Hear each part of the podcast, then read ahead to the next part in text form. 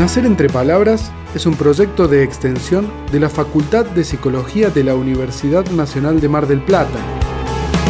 Los caminos están hechos de palabras, las apuestas se jugaron con palabras, los derechos se ganaron con palabras, yo solo escucho tus palabras, que la furia no nos deje sin palabras, yo no puedo que midamos las palabras, la justicia se maneja con palabras, ¿de qué están hechas tus palabras?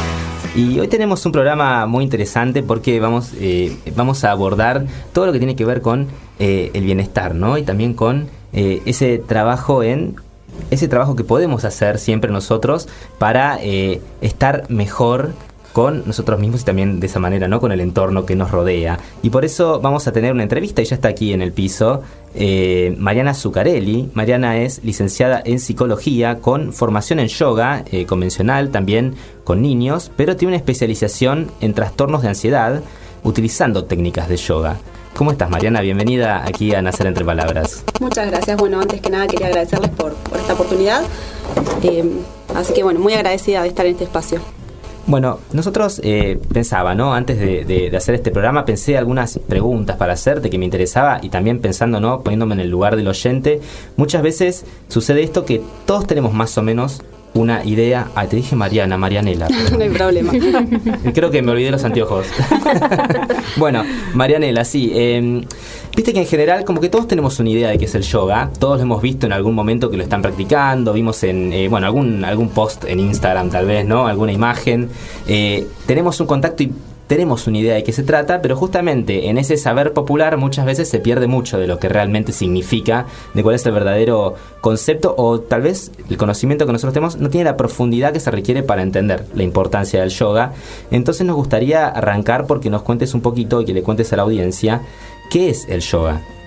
Bueno, el yoga eh, deriva de la raíz sánscrita eh, que significa unión, unión cuerpo, mente y espíritu.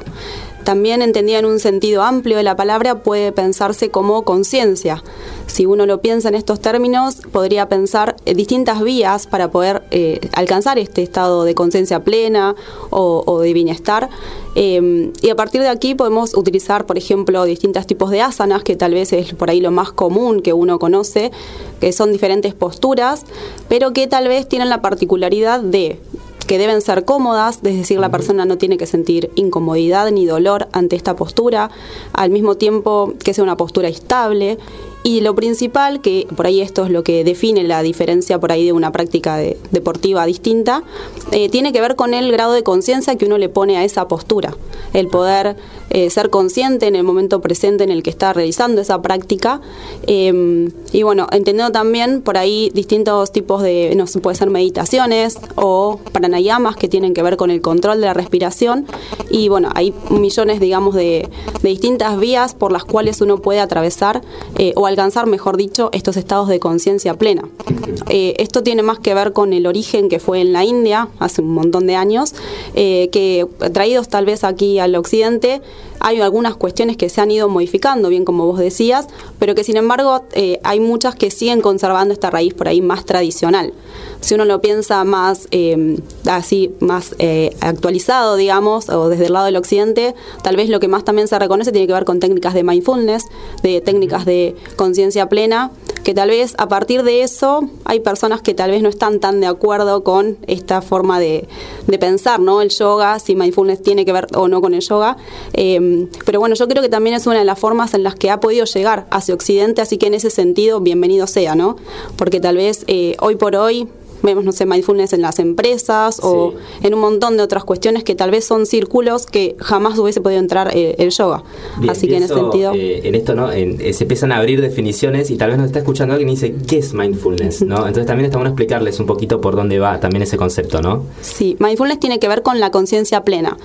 Puede ser utilizada, por ejemplo, a la hora de comer, puede ser conciencia plena a la hora de cualquier actividad que uno realice, como esto mismo que mencionaba a través de las asanas o prácticas, em, que uno pueda poner la conciencia plena en eso que está haciendo. Muchas veces tal vez hacemos millones de cosas en piloto automático y uno no lleva la conciencia en el registro hacia lo que está haciendo o la postura que está teniendo, por ejemplo en este momento en cómo estamos sentados, eh, o poder llevar la atención hacia la respiración. Son todas cuestiones que tal vez uno tiene naturalizadas y que no, no tiene conciencia en eso que está haciendo y muchas veces eso también lleva a, ciertas dificultades, ¿no? Que tal vez si uno pudiera estar más presente en aquellas cuestiones que hace en la vida cotidiana, eh, sería todo mucho mejor. Creo que un poco también el aporte desde el proyecto tiene que ver con eso, ¿no? Con aquellas cuestiones que uno pueda acompañar en la vida cotidiana para generar mayor bienestar en las personas. Tal cual, creo que muchas veces eh, gran parte de las cosas que hacemos que, que no nos hacen bien o que nos generan algún daño, las hacemos sin darnos cuenta en, un proceso automático además. Y hay un sistema que nos lleva también, ¿no? A automatizar y a vivir como eh, muy rápido, sin pensar, sin reflexionar. Entonces está buenísimo, ¿no? Poner, Poder eh, parar un poquito, mirar hacia adentro y empezar a prestar atención con lo que hacemos. Me parece que es fundamental. Eh, entonces, por lo que me estás contando también pensando esto vinculado al yoga, hay muchísimas formas, muchísimas formas distintas de practicar el yoga, entonces. Sí, así es. Eh, distintos tipos de, yoga, de, puede ser hatha yoga, ashtanga o cualquier tipo de, método, digamos, que uno utilice.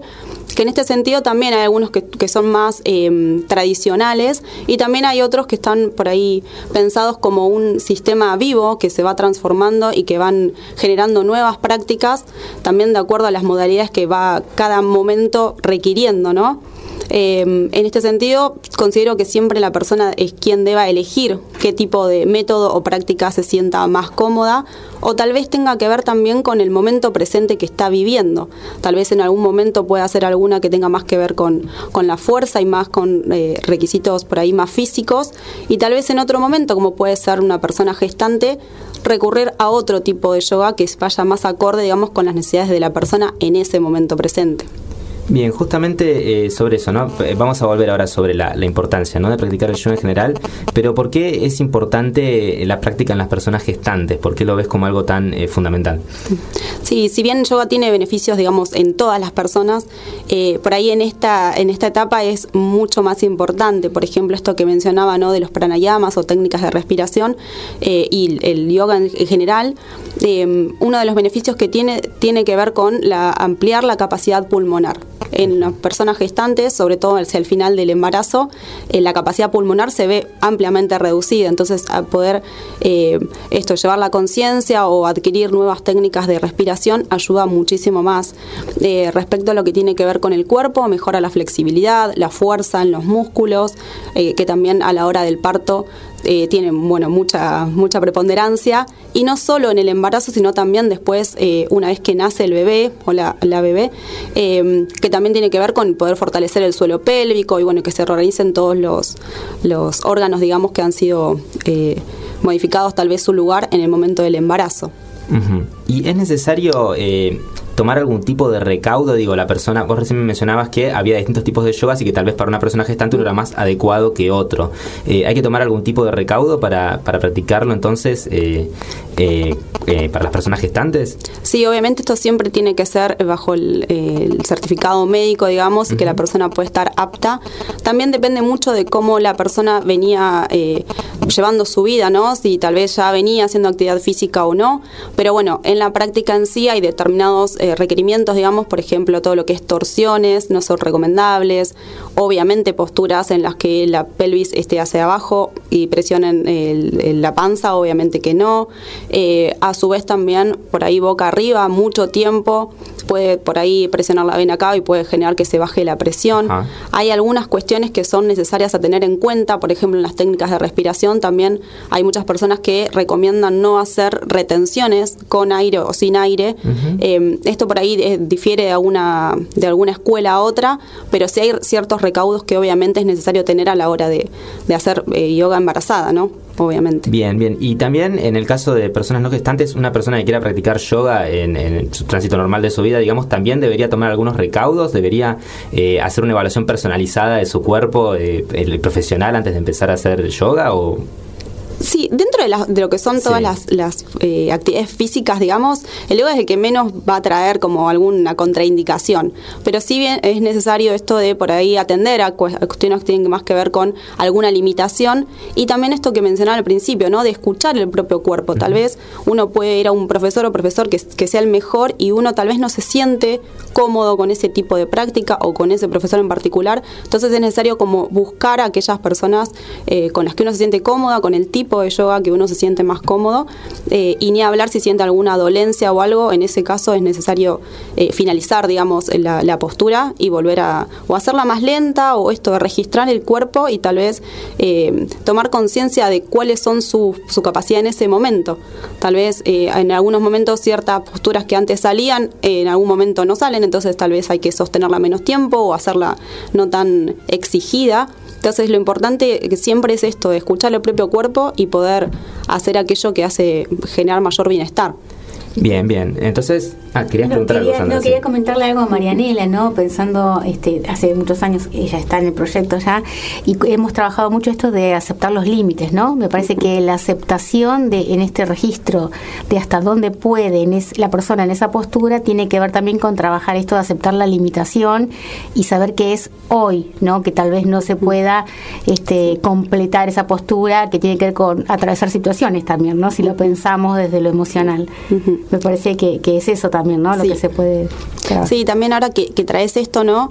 Eh, pensaba yo en la forma de trabajo que tenemos eh, en hacer entre palabras y que siempre, bueno, eh, como el recorrido que tenemos como extensionistas, trabajamos siempre con las necesidades que la comunidad propone.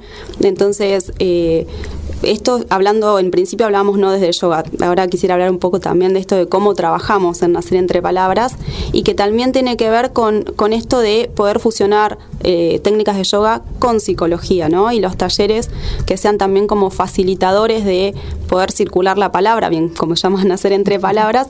Eh, y esto, muchas veces determinadas posturas movilizan emociones o cuestiones internas que está buenísimo poder ponerlas en palabra. Entonces, eh, esto también está bueno, ¿no? De, de poder pensar el, como el proyecto de extensión que, llevamos a cabo de una forma más amplia. Recuerdo cuando iniciamos con Nacer Entre Palabras, Marianela está desde los inicios de Nacer Entre Palabras y hacíamos eh, un, bueno, llevábamos adelante un dispositivo, una intervención en el barrio Libertad, en el Polideportivo Libertad y Marianela daba sus eh, prácticas de yoga, no vamos a decir clase porque era un encuentro, ¿no? Sí, eran talleres. Talleres con las personas gestantes que iban a tomar las clases de pileta para personas gestantes dentro del polideportivo. Y recuerdo que Marianela siempre me decía, el yoga es la excusa. ¿No? A través de la excusa podemos trabajar todas esas emociones, ansiedades, temores que se van haciendo presentes a lo largo de toda la gestación. Y otra cosa que me parece que es importante resaltar desde el área de, le hemos cambiado varias veces el nombre, ahora es área de bienestar, ¿no? Marianela finalmente por la sugerencia de Mirta, eh, que sea una herramienta que llegue a la comunidad, ¿no? No todas las personas pueden acceder a realizar prácticas de yoga y me parece que podamos llevarlas adelante en los CAPS o en los barrios donde estamos trabajando es muy importante para la comunidad, ¿no? Es, es un derecho también, me parece que es garantizar un derecho, ¿no? Sí, me, eh, qué, importante, ¿no? Eh, me quedé pensando que vos dijiste que le cambiaron el nombre a Bienestar. y ahora estoy intrigado. Bueno, contalo vos, Mariana. Hemos pasado, ¿no? Por diferentes momentos. Sí, también esto de no solo eh, desde nuestra propia formación de atravesamientos personales, sino que, bueno, entre medio hubo una pandemia también, porque hace tanto que trabajamos que entre medio hubo una pandemia, entonces ahí también hubo que, que reevaluar y ver de qué forma se podía seguir acompañando a la comunidad en un contexto tan difícil. entonces, bueno, la única herramienta que teníamos era hacerlo de manera online. Si bien eh, los talleres que, llevamos a cabo, como decía, no tienen que ver con una práctica de, yoga convencional, sino que era la herramienta para poder poner en palabras aquellas cuestiones que iban atravesando las personas gestantes. Em, esto, al hacerlo de manera online, era muchísimo más complicado y uno debería tener muchísimo más cuidado, ¿no? A la hora de. No sabemos qué personas estaban del otro lado, con qué condición. Entonces, bueno, eh, hicimos distintos talleres, uno que era de gestión de las emociones en un momento tan difícil como la pandemia y otro fusionamos con el área de nutrición, hicimos un taller de alimentación consciente, que este también fue tomado por personas gestantes, pero podía ser para cualquiera, cualquier persona. Así que bueno, ahí fuimos también como eh, eh, revaluando, digamos, la modalidad y bueno, finalmente se llama área de bienestar justamente por esto, porque no es que son clases de yoga, sino que son eh, desde la psicología distintas herramientas que utilizamos a partir del yoga para poder poner en palabras aquellas cuestiones que les van pasando, digamos, a las personas gestantes. Calidez, cuidado, amorosidad, compromiso Nacer entre palabras. Si querés saber más sobre nosotros, Seguinos en Instagram y en Facebook. Nos encontrás como Nacer entre Palabras.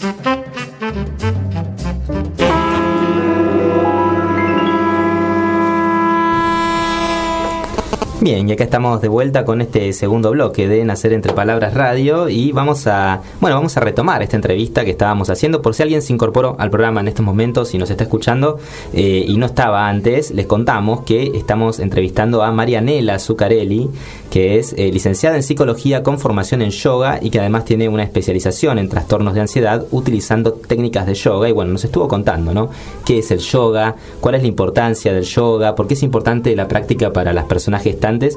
y un montón de cosas más. Y bueno, tenemos algunas preguntas también que nos habían quedado pendientes. Una muy importante tiene que ver con eh, el yoga para niñes. ¿Hay yoga para niñes? Claro que sí. Eh, eh, en realidad existe para todas las etapas de la vida y obviamente la, primera infancia también tiene que, estar en esa, en esa época, ¿no? Bien, ¿y cuáles son los, pienso, ¿no? Los beneficios o, las particularidades también, ¿no? De, de enseñarle el yoga a los niños. Sí, obviamente en este caso es necesario como utilizar otros recursos.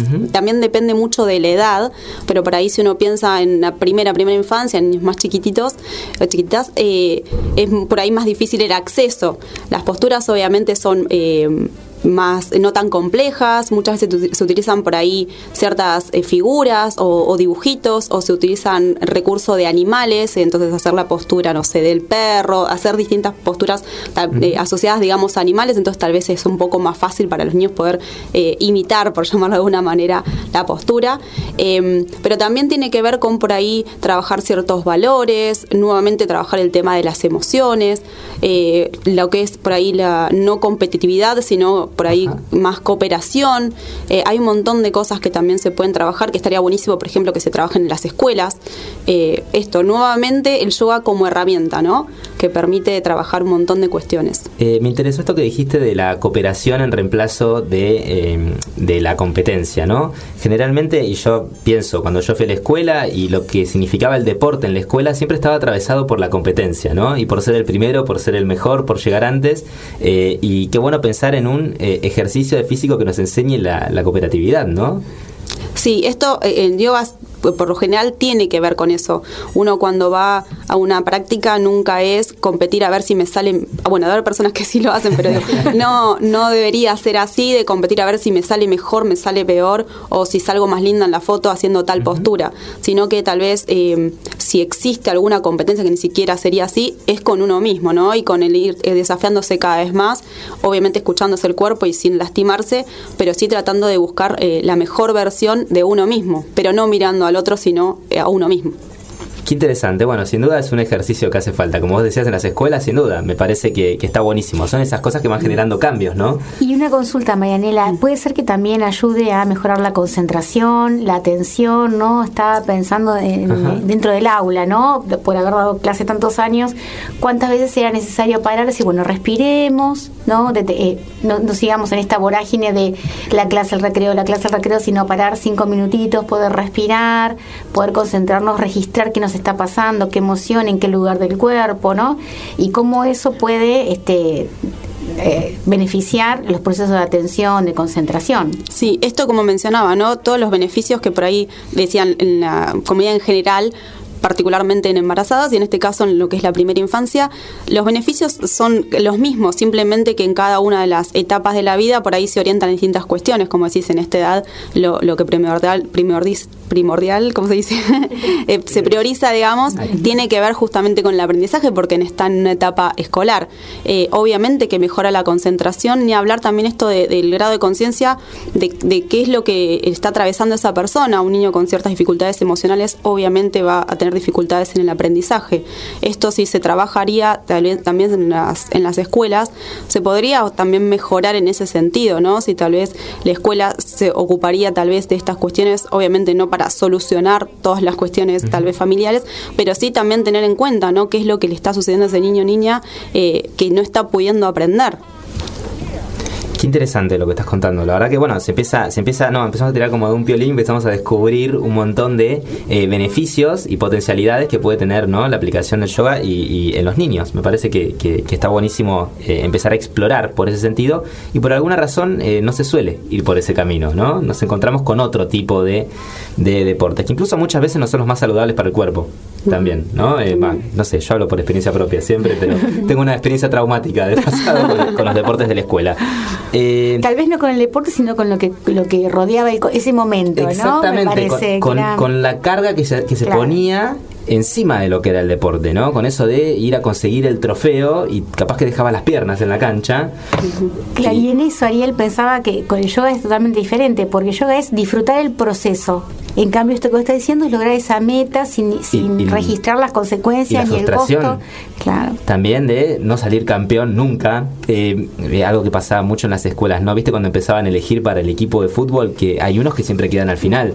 Y esa situación, ¿cómo la viven los niños? ¿no? Es dolorosa y, generalmente es cotidiana, además. Entonces, empezar a eh, a buscar otras formas para de no ir por esos caminos, tal vez me parece que está bueno, me parece que está buenísimo. Estábamos hablando también, hoy nos estábamos contando sobre mm, lo que estaban haciendo desde el área de, eh, de, bienestar, en Nacer Entre Palabras.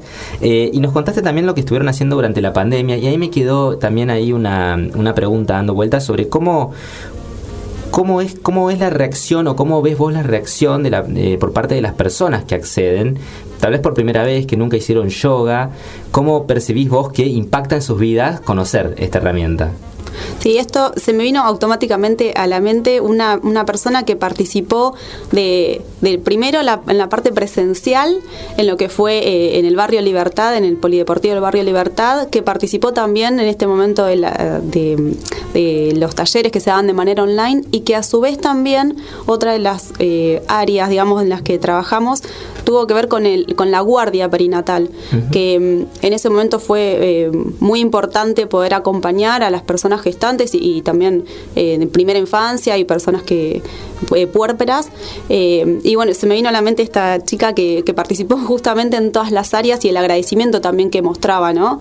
esto de la guardia perinatal fue muy importante en ese momento.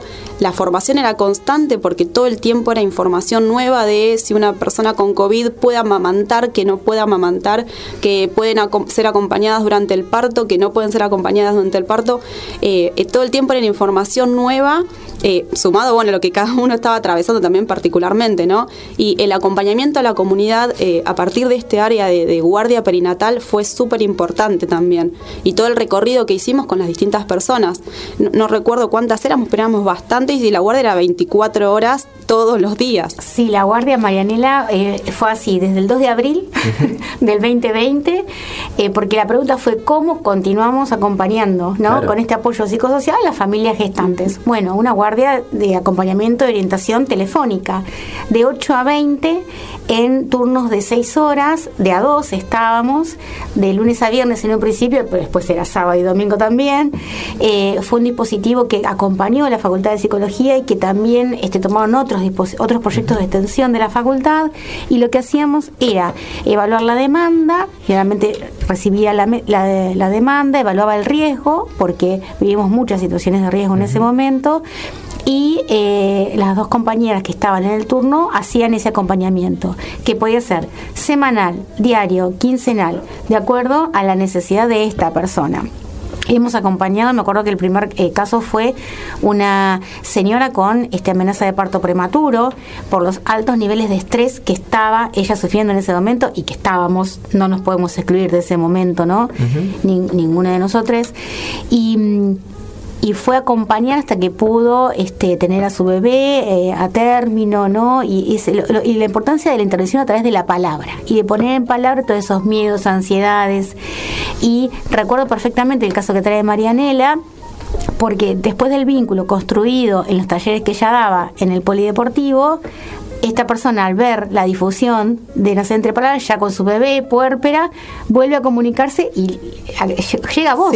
Fue increíble, ¿no? bueno, no tan increíble, esas cosas que eh, derivamos el, la demanda y la toma Marianela y también realizó ese acompañamiento. Utilizamos muchos recursos de yoga, de respiración en pandemia. Me acuerdo que Marianela lo que hacía, y ahora también lo, hemos retomado, grabar pequeños audios o, videitos para que la persona lo pueda utilizar en momentos de ansiedad, ¿no? donde se desencadenan toda esa cantidad de hormonas, porque la ansiedad son un montón de hormonas que empiezan a circular y que se manifiestan esos síntomas que tenemos, ¿no? A veces la sensación de ahogo, la sudoración, las palpitaciones, no poder respirar.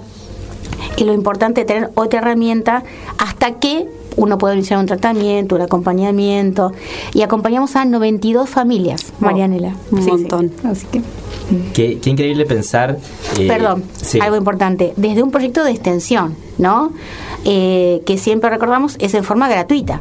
La comunidad podía acceder a estos acompañamientos de forma gratuita. Éramos eh, ocho, entre 8 y 10 eh, integrantes de ese dispositivo de, de nacer entre palabras de la guardia y todo nuestro trabajo fue de forma gratuita.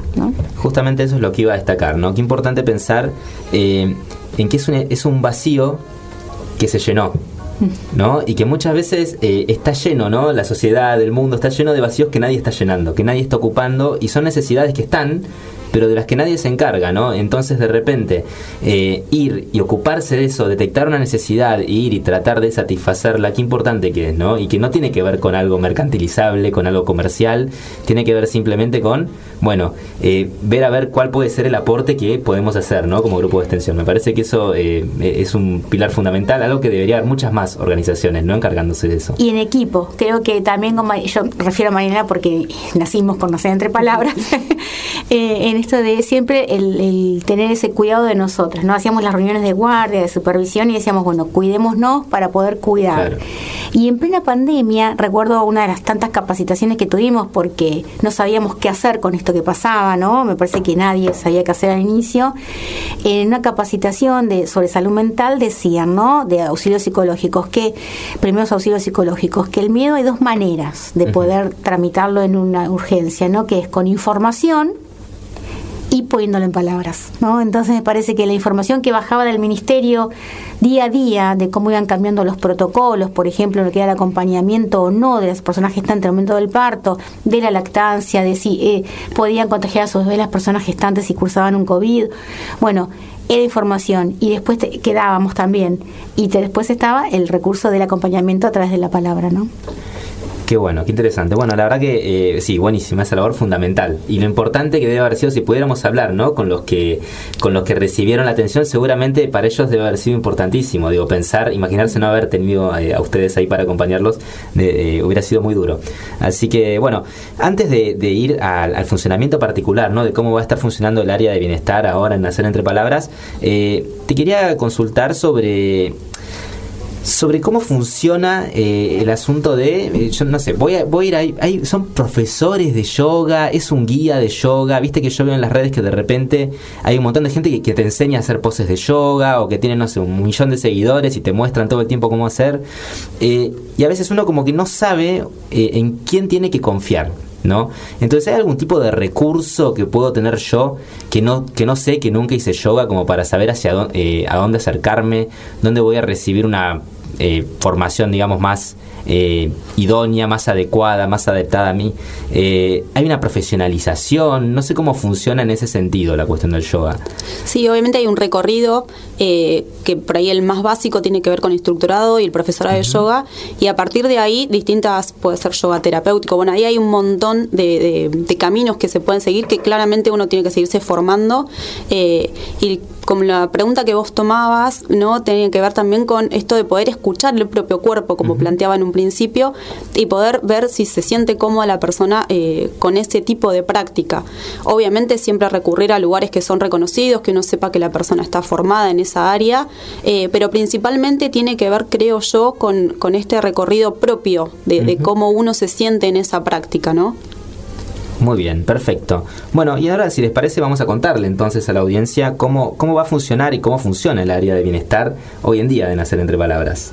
Bueno, antes de darle la palabra a Marianela, vamos a contarles, Mari, que eh, el área de bienestar está compuesto por Isabela Sorgio, que ya la vamos a tener prontamente acá en el programa, es la Nutri del equipo. Ella está dentro de los equipos de salud de dos CAPS con los que trabajamos, CAPS Aeroparque y CAPS 9 de julio. Y se ha incorporado recientemente Elizabeth Larsen, que es una persona que eh, ha hecho yoga para embarazadas hace muchísimo tiempo, muchísimos años. Y bueno, comienza a acompañar a Marianela este, en este trayecto, ¿no? Y la idea, bueno, Mar, ustedes estuvieron trabajando con Elizabeth, si querés contar las propuestas para el segundo cuatrimestre luego de las vacaciones. Sí, eh, bueno, las propuestas son en los diferentes CAPS en los que estamos participando. Em, como mencionaba por ahí al principio, esto de trabajar con las necesidades que trae la comunidad y no ser nosotras eh, profesionales quienes vamos a decir qué es lo que tienen que hacer o qué es lo que les convendría hacer o qué deberían aprender eh, sino que podamos tomar aquellas cuestiones que, por ahí movilizan a la persona en ese momento y a partir de eso poder proyectar los distintos talleres. Los primeros que vamos a, a trabajar sí por ahí tienen como cierto mm, desarrollo que lo pensamos nosotras, pero sí que a partir de los que continúen sí van a tener que ver justamente con lo que vaya surgiendo en cada uno de los CAPS. Eh, muchas veces son cuestiones que se repiten eh, o cuestiones que necesitan por ahí hablar o trabajar o emociones que se movilizan, pero cada, cada comunidad tiene sus particularidades y sus necesidades, digamos, propias de cada una de ellas. Así que bueno, trabajamos justamente en relación a eso. Buenísimo, Maranela, la verdad que eh, súper interesante todo lo que nos contaste hoy. No sé si quieren agregar algo más, si alguien se quedó con alguna duda y quiere preguntar aquí en la mesa, o si vos querés agregar algo más antes de que cerremos esta entrevista. Sí, bueno, invitarlos a los diferentes CAPS, eh, vamos a estar eh, creo que a través de las redes, ¿no? invitándolos a las distintas propuestas que tengamos. sí, por ahí me gustaría esto de destacar de que no son clases de yoga, sino que son distintos talleres en los que utilizamos técnicas de yoga como recurso, como herramienta eh, para poder trabajar diferentes cuestiones.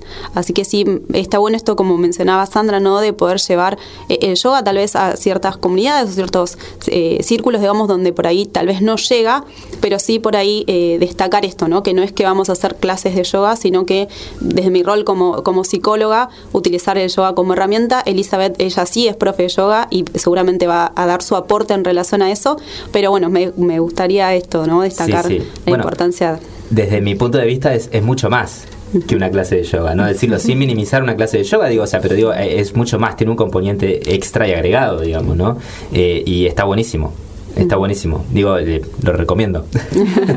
Así que bueno, eh, ha sido un gusto tenerte aquí con nosotros en Nacer Entre Palabras Radio. Le recordamos que estuvimos hablando entonces a la gente con la licenciada en psicología Marianela Zuccarelli, que tiene una especialización en trastornos de ansiedad utilizando técnicas de yoga empatía, compromiso, aprendizaje, amor. Nacer entre palabras. Si querés saber más sobre nosotros, seguinos en Instagram y en Facebook. Nos encontrás como Nacer entre palabras.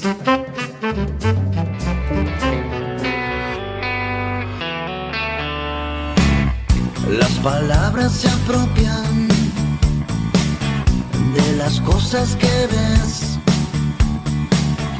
pero no son las cosas. ¿Me entiendes? Son aproximaciones, son poesía quizás,